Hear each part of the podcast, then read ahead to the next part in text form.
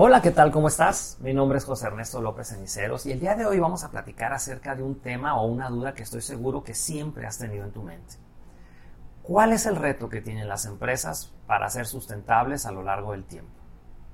Bueno, pues yo creo que esa pregunta, cada vez que nosotros vemos que una empresa inicia o la vez que empieza a tener sucursales y empieza a crecer, tu primer pregunta es ¿cómo le están haciendo para poder crecer y no fallecer en el intento?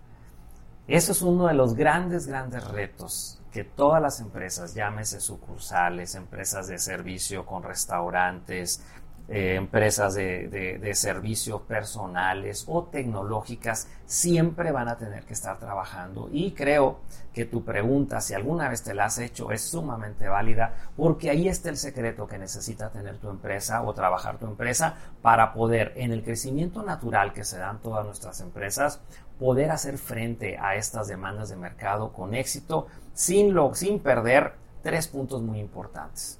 El primer punto que tenemos que considerar es la necesidad de entender que el tener procesos eficientes, bien planeados y bien digeridos y sobre todo bien ejecutados por nuestro personal es una parte clave para que nuestro modelo de negocio siga trabajando sin problemas. El segundo punto es que necesitamos tener procesos para garantizar que nuestros clientes quedan satisfechos. Y allí entramos en un tema muy, muy especial ¿Por qué me refiero a esto? Porque definitivamente la percepción de servicio es eso, es una percepción. Y no todos los clientes responden de la misma manera a un servicio dado por tu empresa en diferentes circunstancias. Y el tercer punto que necesitamos tener siempre contemplado viene siendo la necesidad de garantizar la formación de personal clave en lo que viene siendo esos puestos tan importantes de una manera permanente, secuencial y sobre todo organizada. Bueno, cuando una persona o una empresa piensa seriamente en la necesidad de crecer, el controlar esos tres factores de una manera muy muy bien estructurada es yo creo uno de los grandes retos de la mente del director o el dueño. Y para esto te voy a poner un ejemplo muy sencillo que me ha tocado vivir día a día con algunos tipos de empresas de servicio. Vamos a poner el ejemplo de una empresa que da mantenimiento a aires acondicionados. En sí, el dueño, una persona visionaria, conoce el negocio, funda la empresa, da un excelente servicio, es un ejemplo de honestidad, trabaja muy bien y el mercado empieza a demandar cada vez más sus servicios porque los clientes al reconocer a una empresa con ese valor lo empiezan a recomendar entre sus conocidos y allegados.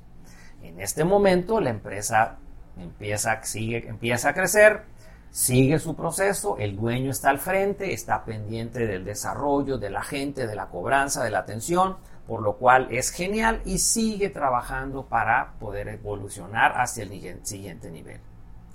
El reto empieza cuando le hablan de una ciudad cercana y le piden que ponga una sucursal o Resulta que continuamente ya tienen que viajar a otras ciudades a dar servicio y hay una ciudad en lo particular que debido a que constantemente están dando servicio ahí, pues puede ser una buena opción poner una sucursal para poder crecer ahora sí en el siguiente nivel, en el siguiente nivel de crecimiento. Bueno, en esos momentos, pues se toma la decisión de crecer, se renta un local.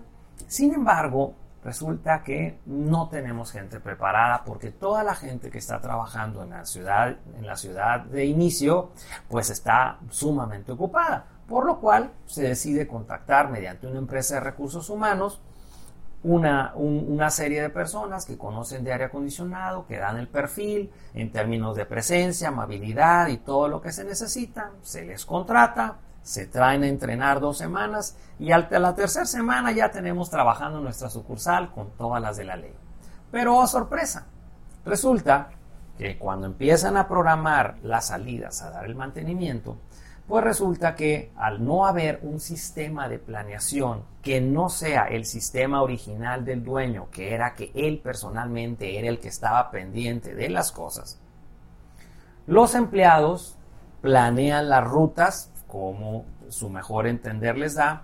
Y por otro lado, salen sin una planeación precisa de, los equipos, las herramientas y todos los insumos que necesitan en cada uno de los trabajos.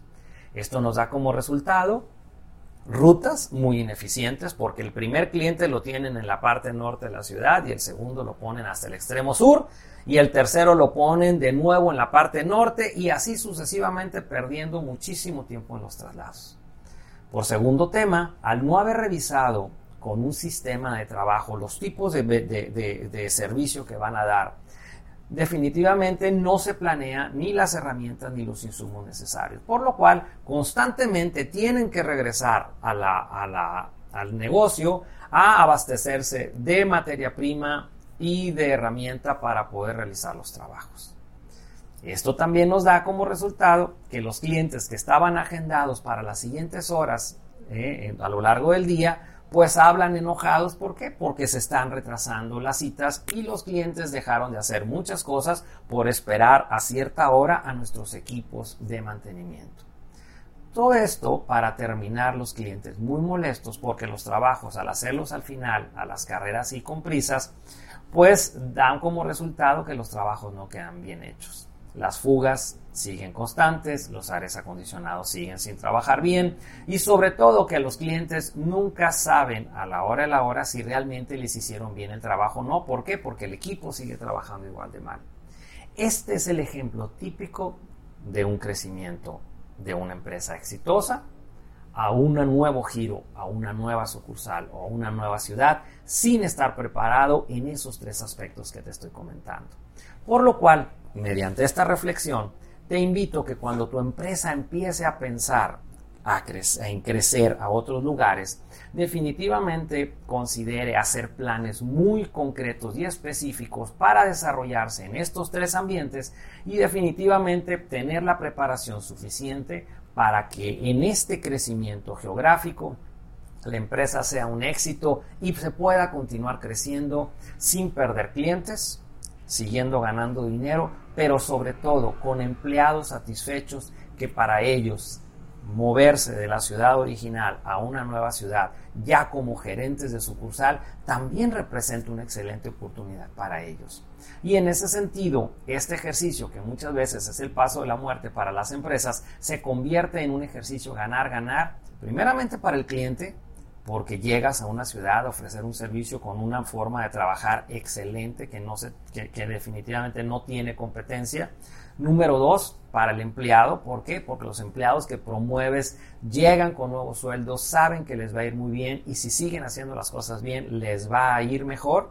Y por otro lado, pues para los dueños o los accionistas que tienen todas sus esperanzas en seguir creciendo, eh, insisto, sin fallecer en el intento. Bien, yo creo que estos son los pequeños detalles que necesitas conocer y si te interesa conocer más al respecto, no dudes en contactarnos.